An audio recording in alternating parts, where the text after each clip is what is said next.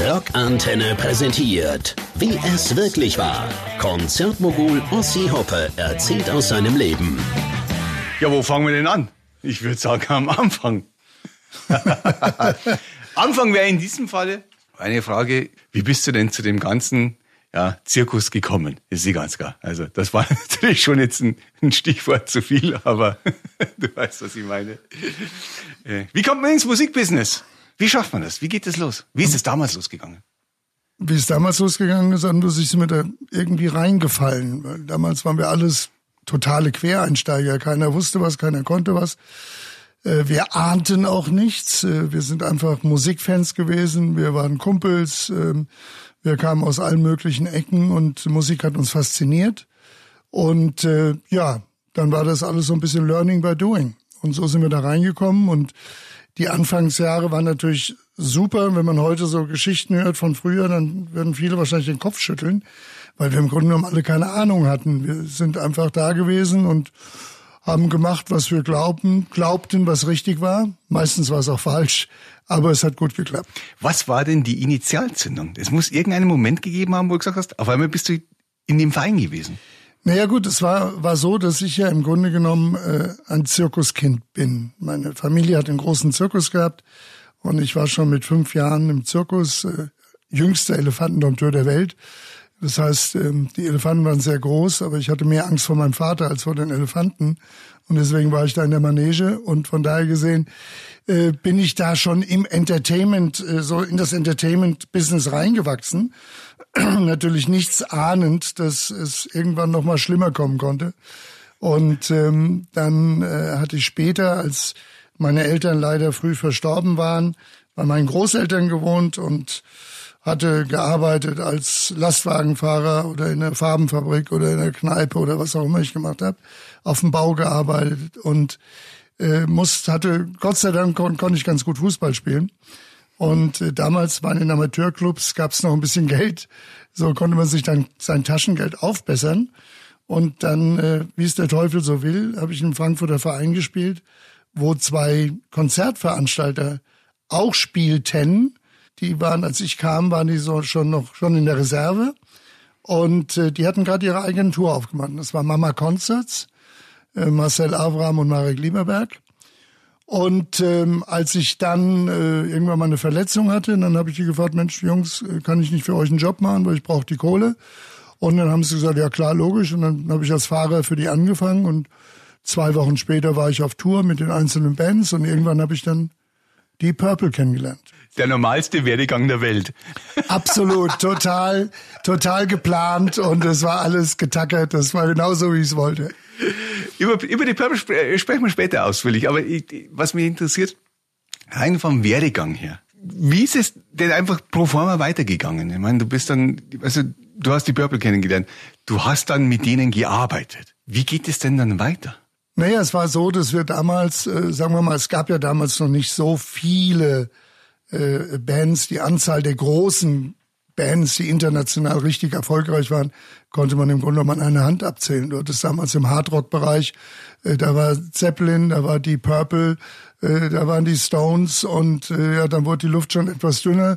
Äh, Pink Floyd kann man ja nicht zum Hardrock rechnen, also von daher gesehen, es gab nur fünf, sechs, maximal sieben richtig große Band, die Bands, die weltweit in dem Genre erfolgreich waren. Hm. Und äh, von daher gesehen äh, haben wir, waren natürlich viele, viele andere, mit denen wir auf Tour waren in Deutschland, auch in Europa teilweise. Aber damals waren natürlich, sagen wir mal, die Ansprüche noch ganz andere, auch von den Bands, von Bandseite aus. Mhm. Also wenn ich dann denke, äh, da sind wir mit einem siebeneinhalb durch Europa gegeigt und äh, da gab's nicht sowas wie heute mit in der wenn jetzt heute in Zirkus Chronik ist, da siehst du mindestens drei, vier super Trucks da hinten stehen. Und wir sind immer mit unserem siebeneinhalb Tonner angekommen. Aber die Shows waren genauso gut oder vielleicht bei manchen sogar noch besser als heute. Ah. Wie? Ich, ich, muss tatsächlich immer so äh, ein bisschen nachfragen. Äh, wie bist du denn dann aufgestiegen? Ist jetzt, war das auch so, hat sich das einfach ergeben, dass du da eine Chance ergriffen hast und da eine Chance? Oder, oder wie muss man sich das vorstellen? Damals im Grunde. Na gut, du musst dir das so vorstellen, dass wir aufgestiegen ist auch so ein Wort, was ich eigentlich gar nicht so mag, weil ich bin mhm. nicht aufgestiegen. Manche Leute würden sagen, ich bin abgestiegen. zumindest zum, zumindest zum, zum damaligen Empfinden, was gerade Hardrock betraf. Ja, da waren ja so ah. lange Haare waren verböhnt und äh, ja, wenn du dann mit der Jeansjacke rumliefst, dann warst du schon einer von den anderen. Aber äh, sagen wir mal so, äh, das war alles nicht geplant. Äh, und wie gesagt, wir hatten auch alle zum Großteil wir hatten gar nicht so, das war gar nicht so unser Ziel, aufzusteigen. Ja. Äh, wir waren einfach nur total begeistert und happy und zufrieden mit dem, was wir machen durften. Wir waren unheimlich stolz. Wir haben Stolz empfunden, für die Band, unsere Band da zu arbeiten. Äh, weil das die, für uns die geilste Band der Welt war. Wer auch immer es gerade war. Und das war entscheidend für uns und nichts anderes. Wenn ich das so höre, dann muss dir doch das Business heutzutage eigentlich eher übel aufstoßen. Du sagst, es geht vermutlich mehr um Zahlen als um Bands. Die Band ist wahrscheinlich ein Produkt oder ein Thema. Also nicht mehr eine Band. Oder ja. ein Act ist halt irgendwo. Ja, es gibt ja früher, du, du, du siehst ja, äh, früher war es ja so, wir sind ja getourt und haben in Clubs gespielt und war auch eine ganz andere, eine ganz andere Clubszene als heute. Mhm. Ja, ich meine, wenn ich dann denke, in Frankfurt, da hatten wir vom Zoom bis zum Storyville, da gab es vier, fünf Rockclubs, wo alle gespielt haben, von den Kings bis Wishbone Ash bis zum Weihnachtsmann. Ja. Das hast du heute ja alles gar nicht mehr. Und ich denke heute, was mir, und die Bands haben einfach gespielt, weil sie, weil sie geil waren auf die Mucke, sie fanden es toll, was sie machten, sie haben sich gefreut, äh, wenn wir danach noch einen äh, getrunken haben, das war alles natürlich auf kleiner im Vergleich zu heute auf einer Sparflamme. Aber es war viel ehrlicher. Und das sage ich ja immer auch zu meinem großen Geburtstag, den ich hatte, äh, haben sie so einen Artikel über mich geschrieben, haben sie auch gesagt, äh, da sagte ich auch, die Ehrlichkeit ist verschwunden. Mhm. Weil äh, heute ist es ja so, es gibt ja viele Bands, ich kenne da so einige, wenn die anfangen, dann überlegen die erstmal, oh, welche Musikrichtung könnte ich denn gehen? Was ist denn erfolgreich? Was ist denn jetzt im Moment gefragt? Hm. Was wird am meisten gespielt? Ob jetzt bei Rockantenne oder wo auch immer. Äh, wo könnte ich jetzt gleich nicht landen? Ja, das sind also Überlegungen, die gab es früher gar nicht.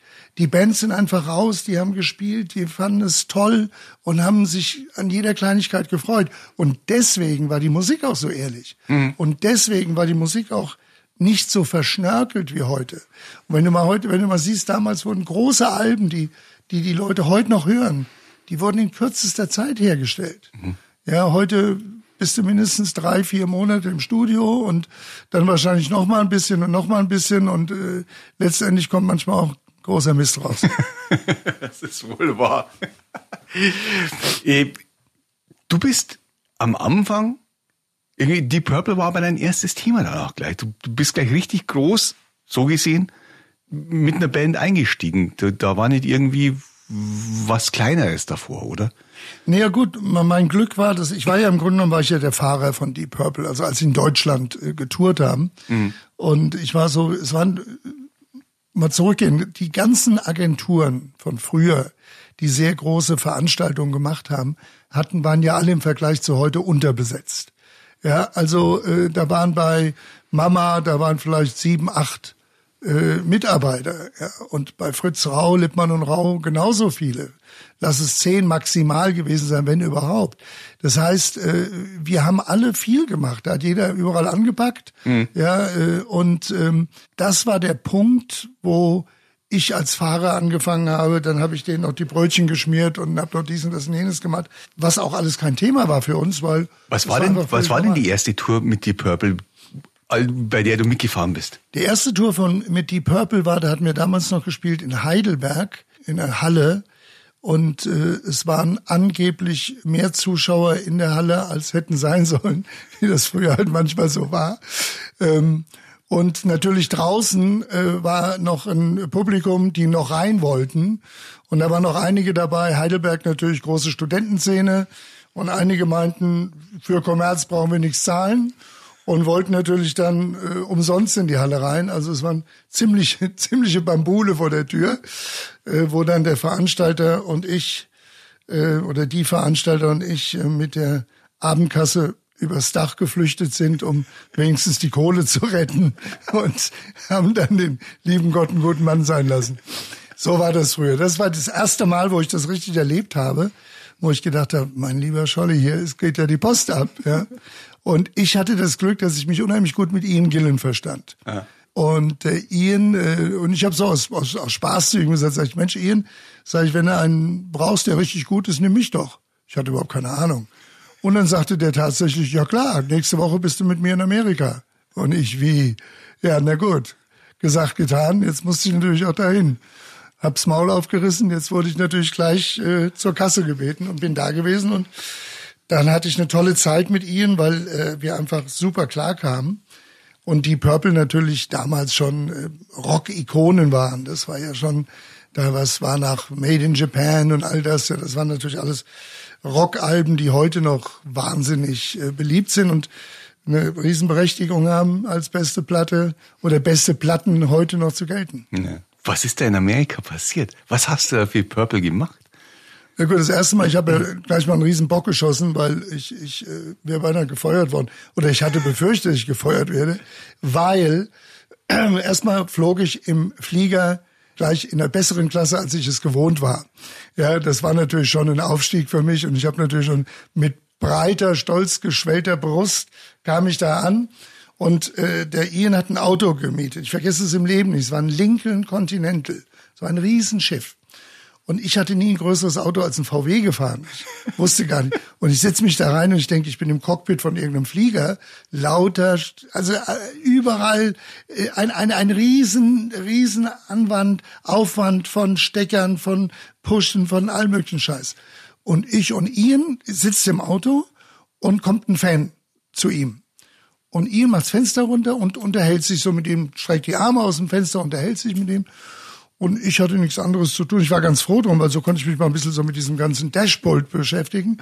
Und plötzlich kriege ich den Fuß vom Ian ins Gesicht und ich denke, was ist denn jetzt los? Dreh mich zur Seite und sah Ian, wie er im Fenster hing, ich habe irgendeinen Knopf betätigt, der das Fenster hat hochfahren lassen. Und ihn steckte mit dem Kopf drin im Fenster, hatte Gott sei Dank seinen Arm noch da drin. Jetzt war ich natürlich in totaler Panik und habe überall gedrückt, weil ich ja gar nicht mehr wusste, welches welchen scheiß Knopf habe ich gedrückt gehabt. Und da habe ich schon gedacht, oh, jetzt wirst du gefeuert, bevor du überhaupt angefangen hast. Ian fand es aber sehr lustig. Und naja, wahrscheinlich auch, weil er überlebt hat, sonst hätte es weniger lustig gefunden. Und äh, ja, so war das war meine erste große Begegnung. Danach habe ich mir vorgenommen, bevor du in ein Auto gehst in Amiland, check das erstmal aus, nimm dir Zeit, schau dir alles an, damit es ja nie wieder passiert. Wie lange warst du in Amerika mit oder mit Deep Purple dann? Gut, ich bin mein, mein erster Trip war 1973 und äh, ich war quasi mit Deep Purple dann noch bis zum Ende äh, zusammen. Mhm. Äh, das war dann auch nur zweieinhalb Jahre später.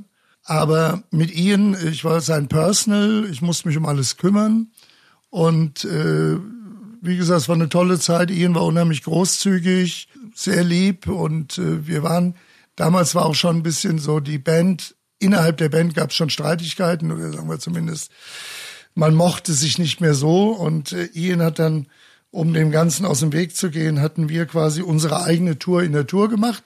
Wir waren in verschiedenen Hotels, wir waren in verschiedenen Fliegern, wir waren in verschiedenen, also wir haben unsere eigene Reise, äh, Reiseschedule haben wir gehabt für uns.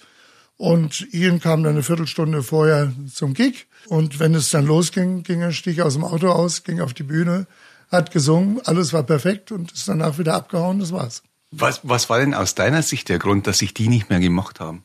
Naja gut, das war ja, die Purple war ja an und für sich, wenn man bedenkt, als eine der größten Rockbands waren die Jungs ja unheimlich lieb und bodenständig. Hm. Ja, also John Lord war ein ganz feiner Mensch, ein, ein super Typ, immer gut drauf, also total super, immer ganz ausgelastet, ruhig und om. Er war ganz toll. Roger Glover genauso. Roger war ein ganz ruhiger, entspannter Typ. Ian Pace war, den hat man fast nie bemerkt, so ungefähr. äh, äh, war natürlich, es war so ein Konflikt mehr zwischen Richie und zwischen Ian. Da gab's äh, so ein bisschen die, die Quereleien zwischen den beiden und das hat dann dazu geführt, führt letztendlich, dass äh, Gillen auch die Band verlassen hat. Hm und gesagt hat, ihr könnt mich machen, das war's für ihn. Aber dann ist es richtig losgegangen, oder? Für dich und die Purple. Mit denen, die danach gekommen sind. Ja, wir waren in, es war, war ganz lustig, wir waren in äh, Florida und wir hatten so ein Open Air gespielt, ein kleines Open Air, was heißt klein, da waren so 20.000 Leute und äh, das war aber so ein Rasen Open Air, wo dann die, die Leute bis quasi an die Bühne konnten. Mhm. Und ich habe noch mit dem Veranstalter geredet, habe gesagt, ich denke nicht, dass das so eine gute Idee ist, weil wenn die Jungs loslegen, dann wollen, will bestimmt der eine oder andere auf die Bühne. Mhm. Und nein, nein, nein, das haben wir alles im Griff, bla bla bla. Kurze Rede, lange Sinn. Natürlich war da ein bisschen äh, Stress während der Show, weil da gab es natürlich einige, die auf die Bühne springen wollten. Die wurden dann wieder heruntergerollt. Und nach der Show habe ich gesagt, Jungs, sofort abhauen in die Autos. Die Autos standen schon da. Weg, weg, weg. Ian war auch schon im Auto. Wer war nicht da? Seine Freundin Zoe. Zoe mochte mich sowieso nicht. Unabhängig davon, sie mochte sowieso niemanden. Also von daher gesehen war ich in guter Gesellschaft. Und äh, dann stand sie da und ich habe sie angeschrien. Ich habe gesagt, auf, wir müssen raus.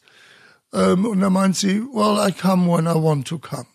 Na gut, das war's dann. Ian musste dann quasi zwei Stunden lang dort sitzen, weil wir kamen nicht mehr raus. Aha. Und dann hat sie im Auto gesagt, well, you know, ich mag den, mag den nicht, den Deutschen da und den Ossi und der versucht auch dauernd mit mir anzubändeln. Hallo? Ich sollte mal in den Spiegel gucken. Aber egal wie. Ian hat mich dann nur angeschaut und hat gesagt, ich weiß, dass die ein bisschen was erzählt. Und dann kam er später zu mir und sagte, du, es tut mir leid, aber weißt ja, wie es ist. Ich, wir müssen uns trennen. Mhm. Und dann habe ich gesagt, du, kein Thema, Ian, wir sind Freunde, alles bestens, mach dir keinen Kopf. Und das bekam dann die, der Rest der Band mit, besonders Richie. Und es war natürlich für Richie die Einladung, mich einzustellen ja, als Tourmanager der Band, ja, weil sie mich nicht mochte und ich wegen ihr gefeuert wurde, bin ich sofort die Leiter drei Sprossen hochgesprungen, weil Richie gesagt hat, geil, den nehmen wir jetzt mal. Ja, und das war's dann. Und äh, das hat ihr natürlich auch nicht gepasst, aber da konnte sie nichts gegen tun. weil der Rest der Band hat gesagt, nö, er ist, er ist jetzt der Neue und aus dem Haus. Dann ist aber letztendlich irgendwann mal Richie auch gegangen. Richie ist letztendlich. Halt, ja, meine Frage vorher. Ja. Warst du bei dem legendären California Jam dabei? Ja, natürlich. Alter Verwalter. Ja, natürlich. Unfassbar. Also California Jam war natürlich ein riesen, riesen Ding. Weiß man ja bis heute nicht, wie viele Leute wirklich da waren. Ja. Da gibt's ja alle möglichen Gerüchte von 300 bis 400.000, ja. was auch immer. Und das war im Ontario Jam. Ontario war ein Racetrack, so mhm. wie Hockenheim. Mhm. Und äh, es waren zwei Headliner. Die Purple und Emerson Lake and Palmer. Und äh, da gab es natürlich die Quereleien, wer ist der Letzte, der spielt. Und äh, die Purple hat dann entschieden, weil sie gesagt haben, nee, äh, es gibt nur einen Weg raus aus der ganzen Sache. Und wenn da wirklich so viele Leute da sind, dann wird das ein Chaos werden. Äh, wir wollen die erste Band sein, die spielt, wenn die Sonne untergeht. Gesagt, getan, alles prima. So, dann passierte etwas. Die, äh, sie hatten zwei Bühnen dort. Mhm. Und diese beiden Bühnen waren auf Schienensträngen.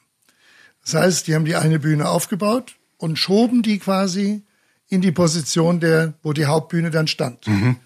Und dann wurde auf der anderen Bühne gebaut und dann wurde es wieder zurückgeschoben. Mhm. Und plötzlich war das Ganze viel schneller, als wir dachten. Und da das Ganze auch noch vom Fernsehen übertragen wurde, fingen die an und sagten, okay, ihr müsst jetzt auf die Bühne gehen, weil euer Vertrag heißt, ihr spielt vor Emerson Lake und Palmer. Mhm. Worauf natürlich die Band gesagt hat, nee, wir spielen, sind die erste Band im Dunkel, wir sind die erste Band, die Licht benutzen, die unsere Produktion benutzt. Kurze Rede, langer Sinn, es gab eine Riesendiskussion und Richie sagte dann in seiner Art, weil Richie ist ja immer, immer gut für, für verrückte Dinge, Richie meinte, I am British and I don't go on stage without my passport. Und dann sind wir alle angerufen, wie mit deinem Pass. Ja, den Pass habe ich im Hotel gelassen. Also musste, musste einer schnell mit dem Hubschrauber ins Hotel fliegen, den Pass holen, flog wieder zurück. So. Dann äh, haben wir uns wieder, da gab es wieder ein Problem, das haben wir natürlich alles entsprechend so ein bisschen in die Länge gezogen. Und dann kam der Produzent von der Fernsehanstalt und hat gesagt, das ist es, ihr seid off the bill und geht ans Mikro und will jetzt quasi diesen 300, 400.000 Menschen erzählen, die Purple spielt nicht. Er nahm das Mikro oder wollte das Mikro in die Hand nehmen und da kam ein gewisser deutscher Ossi Hoppe um die Ecke und hat ihn vom Mikro weggerammt. dass er, dass er gleich mal schön ein paar Meter weiter auf seinem Hosenboden gelandet ist. Und ich habe das Mikro geschnappt und habe gesagt, do you want the purple? Und alle haben sie geschrien, ja. Und habe gesagt, we'll be on stage soon. Das war's natürlich. Jetzt konnte es natürlich nicht mehr abgesagt werden. Und heute noch, heute noch, wenn sie mich sehen, so manche alte Freunde von mir, die sagen, do you want the purple? Ja, ja, schon alles klar. So, kurzer Rede, langer Sinn. Ich bin dann wieder in den Camper gegangen von uns. Und da standen draußen natürlich so ein paar Autos, weil der Produzent wollte mir natürlich gleich mal ein paar auf die Ohren hauen lassen. Gott sei Dank war ich noch ein bisschen schmaler als heute. Ich entkam dann durch das Fenster des Campers und äh, sah die Band dann später wieder im Hotel. Und während der Show hatte Richie hatte einen, das war der Buffin, haben wir den genannt. Buffin äh, war im Grunde genommen ein, ein Technikfreak. Mhm. Äh, der, äh, weil John, Johns Orgel war immer sehr diffizil und weil er natürlich unheimlich, damals war das natürlich noch nicht so wie heute, ja, seine Hammond und dies und das und jenes und die mussten halt auch immer entsprechend behandelt werden. Und was wir später erst rausgefunden haben, der Buffin war so klug, dass er immer eingeflogen wurde, mhm. beste Klasse, hat viel Geld verlangt und hat dann eine Woche mit der Band verbracht, hat alles so repariert. Zumindest hat es immer so ausgesehen, als ob. Aber er hat es immer nur so weit repariert, dass er sicher sein konnte, dass es in drei Wochen wieder kaputt geht. So hat der Vogel sein Geld verdient. Auf jeden Fall. Und Buffin war dann in äh, auf California Jam. Und äh, dann gab's ja die berühmte Szene, wo Richie die Gitarre in die Kamera haut. Und das hat Richie gemacht, weil er stinksauer war auf den Produzenten und aufs Fernsehteam. Und die kostete damals schon, ich glaube, die wollten 100.000 Dollar oder schlag mich tot haben, was natürlich wahnsinnig viel Geld war. Ja. Und ähm, so fing das Ganze an. Und dann hatte Ritchie natürlich mit Buffin was ausgemacht, was er keinem erzählt. Es wusste kein Mensch. Dann kam ja die Explosion. Ja.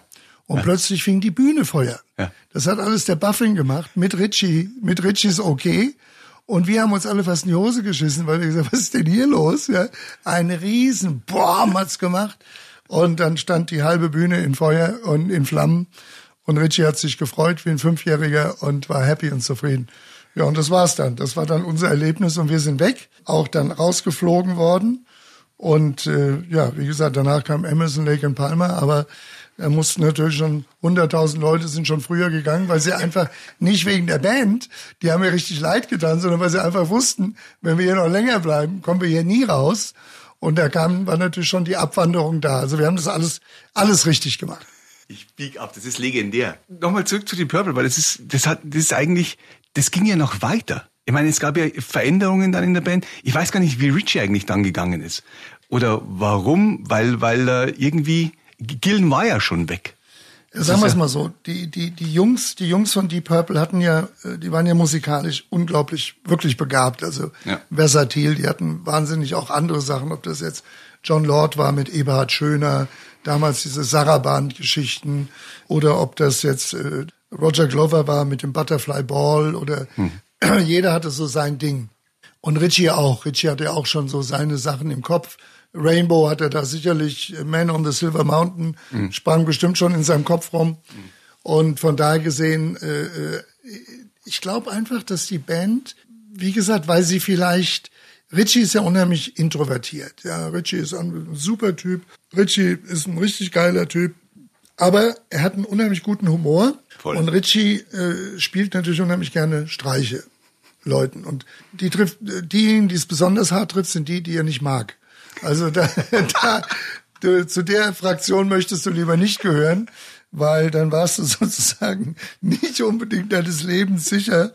Aber, und der Ian war halt auch ein ganz äh, ruhiger Typ. Also sagen wir so, die haben es nicht richtig rausgelassen. Weißt du, ich glaube, die ja. haben eher, eher ihre, ja, den, die Probleme, die sie miteinander hatten oder glaubten miteinander zu haben, die haben sie eher mit sich selbst ausgetragen äh, anstelle was andere Bands machen, die hauen mal richtig auf den Tisch. Ja, und vielleicht äh, gibt's auch noch eine Prügelei, aber danach gehen sie ein Trinken und Thema ist vergessen. Ja. Und das war bei Deep Purple an für sich nicht so. Ja, es gab immer die, die diplomatische Fraktion, das war also John Lord und Roger Glover mhm. und Ian Pace. Und dann gab's so die zwei links und rechts außen, ja, die dann entsprechend ja agiert haben. Ja. Mhm. Und äh, von daher gesehen denke ich, dass einfach auch äh, die Zeit gekommen war, für sie zu sagen, ich mache jetzt mein eigenes Ding. Und äh, wir hatten ja damals, war ja schon mal elf. Mit Ronnie Dio war ja Vorgruppe bei Deep Purple. Ja. Und da fingen auch schon so die ersten Kontakte mit äh, Ronnie und mit Richie an.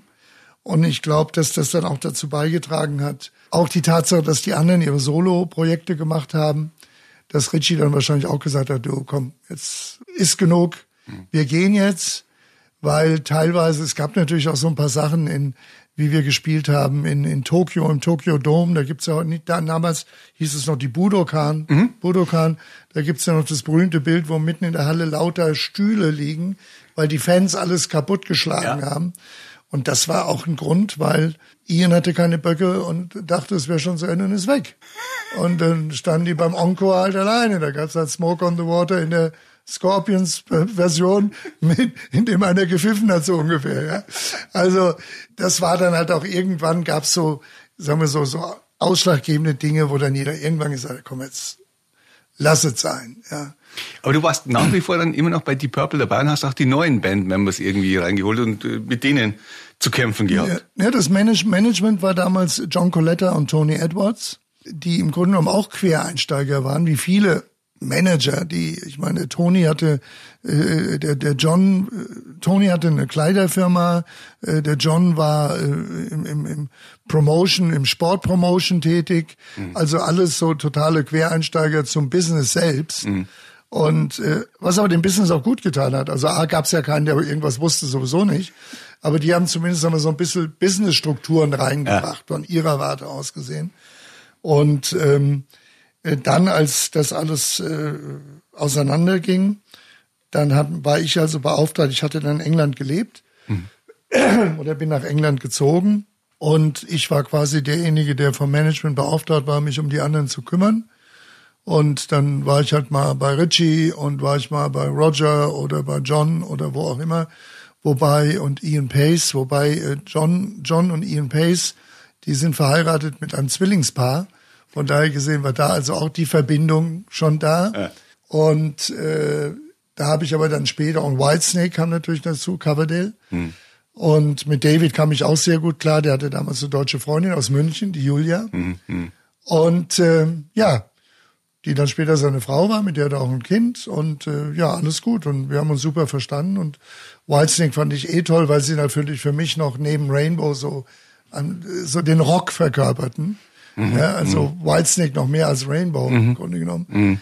Weil Richie war natürlich ein legendärer Gitarrist, klar, brauchen wir nicht drüber zu reden. Coverdale hat aber natürlich für mich damals so eine der besten Rockstimmen gehabt. Ja. ja. Also sicherlich ja. mit Ronnie Dio und noch so. Also da gab es nicht viele, die in, in dem Club zu Hause waren. Ja, ja. Ganz sicherlich nicht. Ja, und dann hatte ich mich für Whitesnake entschieden, weil ich konnte natürlich nicht überall auf jeder Hochzeit tanzen. Und äh, bin auch froh, dass das so war. Du hast aber vorher mal erzählt, äh, du hattest auch viel mit Tommy Bolin zu tun und äh, mit der ganzen Klitsche, wo es dann bei die Purple auch ein bisschen unruhig wurde nochmal. Da wurde, da wurde es sehr unruhig, weil natürlich, sagen wir mal, die Purple, wie gesagt, das waren ja die, die Superstars, die man einfach mögen musste. Mhm. Weil sie einfach total natürlich waren. Die waren nicht arrogant wie, wie manch andere Kollegen. Äh, die waren wirklich für, äh, zu den Leuten nett ja, die kamen aus, aus einem ordentlichen Zuhause, weißt du, ich meine, das war alles ein bisschen anders. Ja. Und wenn du so die drei äh, Prinzipalen nimmst, nachdem Richie gegangen ist, ja.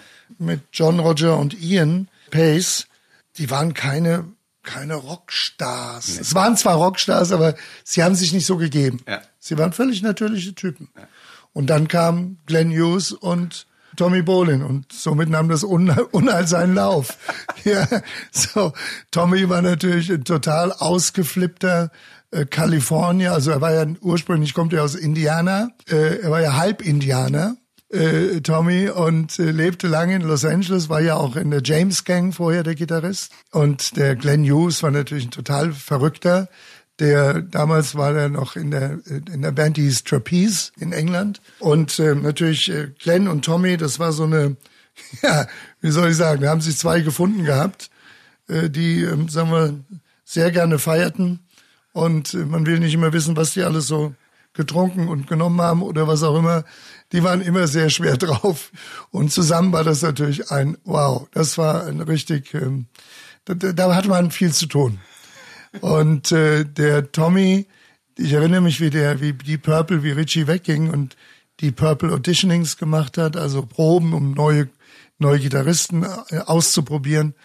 Und da kam, da waren also auch international sehr bekannte äh, Musiker, die dort antanzten oder einflogen oder was auch immer mhm. nach Los Angeles. Und dann war schon der Tag halb zu Ende und äh, dann kam ein Taxi vorgefahren und da stieg dieser Typ aus und wir haben alle geguckt, was ist das denn für einer?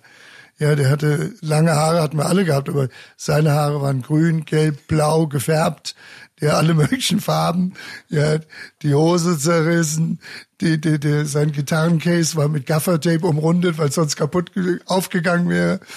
Und der, die Jungs guckten mich schon an und sagten, wir hatten den eingeladen, so ungefähr. Und dann packte äh, Tommy die Gitarre aus und innerhalb von fünf Minuten haben sich alle angeguckt und haben gesagt, der ist es. Der war, also der, es war einfach ein begnadeter Musiker. Ja. Ein begnadeter Gitarrist, der ja leider auch viel zu früh von uns gegangen ist, aber ein, ein wahnsinnig toller Gitarrist. Und wie gesagt, und die Verbindung aber zwischen ihm und Glenn, äh, das war schon, ähm, ja, da hatten wir viel zu tun. Ganz sicher. Hat es beigetragen zu deiner Entscheidung zu sagen, okay, ich mache mal Whitesnake? Äh, naja gut, die Purple hatte sich ja dann aufgelöst. Das letzte Konzert war ja damals in Paris, mhm. 1975, glaube ich, muss man nochmal nachschauen, aber ich glaube, es war Paris, wo sie gespielt haben. Und äh, danach ist das ja alles in, in sich verfallen. Mhm. Mhm. Tommy ist dann wieder nach äh, Amerika zurückgegangen. Tommy hat ja zwei Soloalben gemacht, mhm. als Tommy Bolin, die im Grunde genommen 30 Jahre zu früh auf dem Markt waren, ja, die heute noch, die wären heute mit den heutigen Produktionsmöglichkeiten und, und, und, das sind tolle Alben, kann ich nur jedem empfehlen. Tommy Bolin, äh, Soloalbum, sehr geil. Und Tommy ist zurück nach Amerika und das war leider, leider ist es dann auf der ersten Tour passiert, dass er leider eine Überdosis hatte oder mehrere sogar und dann leider gestorben ist. Mhm. Tommy und ich hatten immer ein super Verhältnis. Es war, wir waren immer gut beieinander, weil ich habe ihm ganz klar gesagt, pass mal, ich wusste, ich wusste, man konnte ihn nicht stoppen, gewisse Dinge, Substanzen zu sich zu nehmen. Mhm. Das war mir klar. Mhm. Aber ich habe ihm gesagt, okay, wenn du es brauchst, dann äh, müssen wir wohl damit leben, aber wenn du einmal zu viel nimmst, breche ich dir die Nase, dann ist Schluss. Und das hat er auch sehr beherzigt. äh, und ähm, wie er dann in Amerika war, war natürlich leider Gottes ist das passiert. Und das hat uns alle schwer getroffen, weil er einfach ein unheimlich lieber Kerl war. Ja. Das war ein unheimlich lieber, netter, freundlicher Typ. Also gar nicht so der Superstar und so, sondern einfach nur, der hat Musik gespielt, weil er Bock drauf hatte. Das ja. war alles, er hat, er, er war nicht berechnend. Mhm. Ja, es war einfach, kam einfach aus dem Bauch heraus und es war toll. Hast du noch Kontakt zu Deep Purple? Trifft man sich noch heutzutage irgendwie? Nee, an und für sich nicht, leider nicht. Ich, ich äh, äh, hatte auch zu spät erfahren, wie John Lord leider gestorben ist, äh, weil da wäre ich sicherlich hingefahren. Äh, das hatte ich nicht, hatte ich nicht gewusst, das war alles zu spät. Mhm. Ähm, ich habe zu Ian, Ian noch Kontakt. Ian hat auch zu meinem Geburtstag, ich werde euch nicht erzählen, wie alt ich bin, aber zu meinem hohen Geburtstag hatte Ian mir auch eine schöne Videomessage geschenkt oder geschickt.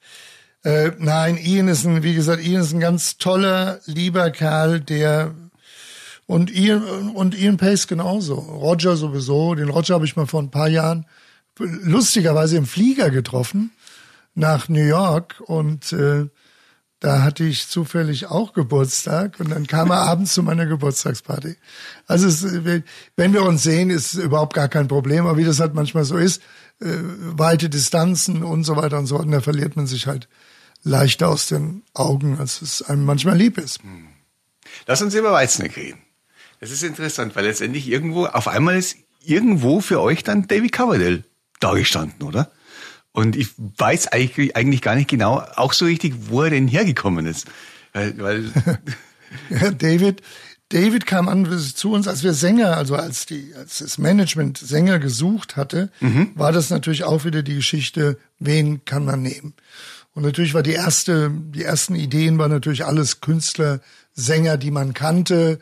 Aber die wollten natürlich A, nicht ihre eigenen Bands verlassen oder B, wenn sie sie schon verlassen hatten, hat es irgendwie nicht geklappt und es hat dann nicht gepasst. Da hat der Deckel nicht auf den Topf gepasst. Mhm.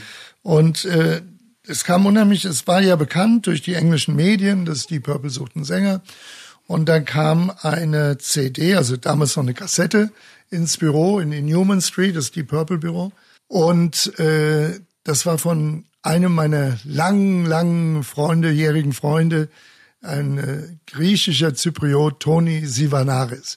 Und Tony hatte äh, Nachtclubs im Norden von England mhm. und auch Rockclubs und all sowas. Und da hat er einen Sänger empfohlen, der hieß David Coverdale. Und äh, diese Kassette landete bei uns auf dem Tisch. Und alle haben gesagt, boah, hat er eine Stimme den laden wir mal ein. Hm. Und äh, David war in der Band, die hieß The Fabuloso Brothers. Was, das ist so ein geiler Name. ja, ich finde den einfach super. Also die Fabuloso Brothers haben ihren Sänger verloren. Und ähm, David kam nach London und war natürlich gleich klar. Bei der Stimme haben die natürlich auch gesagt, wow, das ist er. Hm. Und äh, in kürzester Zeit waren wir dann schon wurde schon die nächste Platte gemacht, weil Deep Purple war ja gerade was Produkte betraf, Platten sehr fleißig. Ja. Ja, die haben viel getourt, haben auch viel gearbeitet. Also es war im Grunde genommen waren es ähm, fast elf Monate im Jahr, wo wir in irgendeiner Form eingespannt waren. Mhm. Und so kam Coverdale zu Deep Purple. Und David kommt ja aus dem Norden Englands und äh, ganz kleines, ganz kleines Dorf. Und ähm, da haben wir dann später mit Whitesnake auch gespielt und im, im, in, in der Stadthalle. Aber die Stadthalle hat, hält ungefähr nur 300 Leute und äh, die, die Decke war gerade mal 1,80 Meter hoch. Das fast ich mit meinen 1,78 schon Probleme hatte. Ja, musste schon Kopf einziehen. Und da haben wir da gespielt und es war natürlich die Mama in der ersten Reihe und die Oma und war sehr lustig. Also David hat also auch da nie vergessen, wo er herkam, was ganz wichtig ist. Leute, merkt's euch, vergesst nie, wo ihr herkommt. Und das war sehr schön. Wie hast du dann, letztendlich, du hattest ja praktisch schon sehr viel Know-how, als du dann mit Whitesnake gearbeitet hast. Hast du den, denen diesen Input dann verschafft? Weil letztendlich hast du ja mit Whitesnake dann eine unbekannte Band ja nochmal. Gut, du stehst nicht ganz am Anfang, weil eben ein bekannter Sänger da ist, aber du musstest ja auch wieder paar Schritte zurückgehen, oder? Ja gut, wir hatten natürlich damals das Glück, oder auch David, äh, unabhängig von seiner ähm, Qualität als Sänger und als Musiker, hatten wir natürlich das Glück, dass die Welt zum damaligen Zeitpunkt, und Gott sei Dank ist das jetzt wieder so, Hardrock verrückt war. Ja, also die Hardrock-Fans waren die treuesten, der treuesten. Ja. Äh, die waren stolz, die sind ihrer Band gefolgt wie äh, Fußballfans ihrem Fußballverein. Ja. Und äh, das war natürlich auch, sagen wir mal, ein großer Vorteil zu dem Zeitpunkt, hm. äh, weil die Musik hat gepasst, das wussten wir. Aber ja. heute, heute sieht man ja auch an einigen Beispielen, wenn ein bekannter Sänger von einer großen Band weggeht, die Band verlässt und versucht dann sein eigenes Soloprojekt zu machen, äh, dann kann ich dir gerade vielleicht mal zwei oder drei nennen, wo das geklappt hat. Mhm. Viele anderen sind einfach auf die Schnauze gefallen. Und das war Gott sei Dank bei Whitesnake nicht. Klar haben wir am Anfang, aber wir haben auch, sagen wir es andersrum, wir hatten auch die richtige Einstellung oder sagen wir, was heißt wir? David hatte die richtige Einstellung, weil er einfach gesagt hat, du, äh, wir müssen arbeiten. Wir müssen die Leute davon überzeugen, dass das, was ich mache, richtig ist. Und mhm. Da sind wir natürlich auch durch England gefahren im kleinen Minibus und haben in jeder Klitsche gespielt, die sich uns offenbart hat und manchmal vor 100 Leuten, manchmal vor 300 oder 400. Äh, das war natürlich alles äh, nicht, fast nicht kostendeckend. Gott sei Dank hat er natürlich bei Deep Purple ein bisschen was verdient. Von daher gesehen ging es ihm mir nicht so schlecht. Ja. Aber ähm, er war gewillt, den Weg zu gehen und äh, das, glaube ich, hat auch sehr viel damit zu tun mit dem Erfolg von Whitesnake, weil es einfach äh, eine Maloche war am Anfang, aber es war einfach ehrlich. Es war nicht so hier, ich bin der Superstar und nun macht mal. Ja. Und äh, das fand ich also bei, letztendlich auch ein großer ausschlaggebender Punkt, dass er es so geschafft hat. Unabhängig von der Qualität der Songs, weil ich finde heute immer noch, ich höre immer noch Whitesnake, ja, weil ich es einfach geil finde. Ja. ja. Solche Songs hat man halt, muss man ganz ehrlich sagen. Die Qualität vieler Songs, auch im Rockbereich, sind an und für sich nicht mehr die, wie sie mal waren. I'm sorry. Ja, äh, gut, das ist natürlich jetzt eine subjektive Meinung von mir, klar. Ja. Aber wenn du früher jetzt, selbst wenn du die Kings oder völlig egal wen du genommen hast, da konntest du sechs, sieben, acht, zehn Songs, ja, die einfach super waren. Ja. ja heute hat eine Band vielleicht einen oder anderthalb und sie meinen gleich, ja, sie sind das Gelbe vom Ei. das Schöne an der Musik ist ja immer, wenn du es nicht magst, schaltest du es aus. Ja, brauchst nicht zuhören. Ja? Und äh, Musik kann einen in, in, in wunderbare Stimmung äh, oder auch in sehr traurige Stimmungen versetzen, je nachdem. Aber letztendlich tun wir das ja alles für uns. Also unser Schalter hier oben in der Birne, der tut das ja bestimmen, wo die Reise hingeht. Und ich denke einfach, dass viele, viele alte Bands von früher toll sind. Es gibt auch heute einige Bands, die ich toll finde, aber mit manchen kann ich nichts anfangen. Das, das liegt in der Natur der Dinge, es geht mir genauso. Weißt du, das ist zwar musikalisch exzellent, aber klar, heute, heute mit den heutigen äh, Möglichkeiten im Studio, äh, da, da kannst du und ich auch singen wie äh, Coverdale.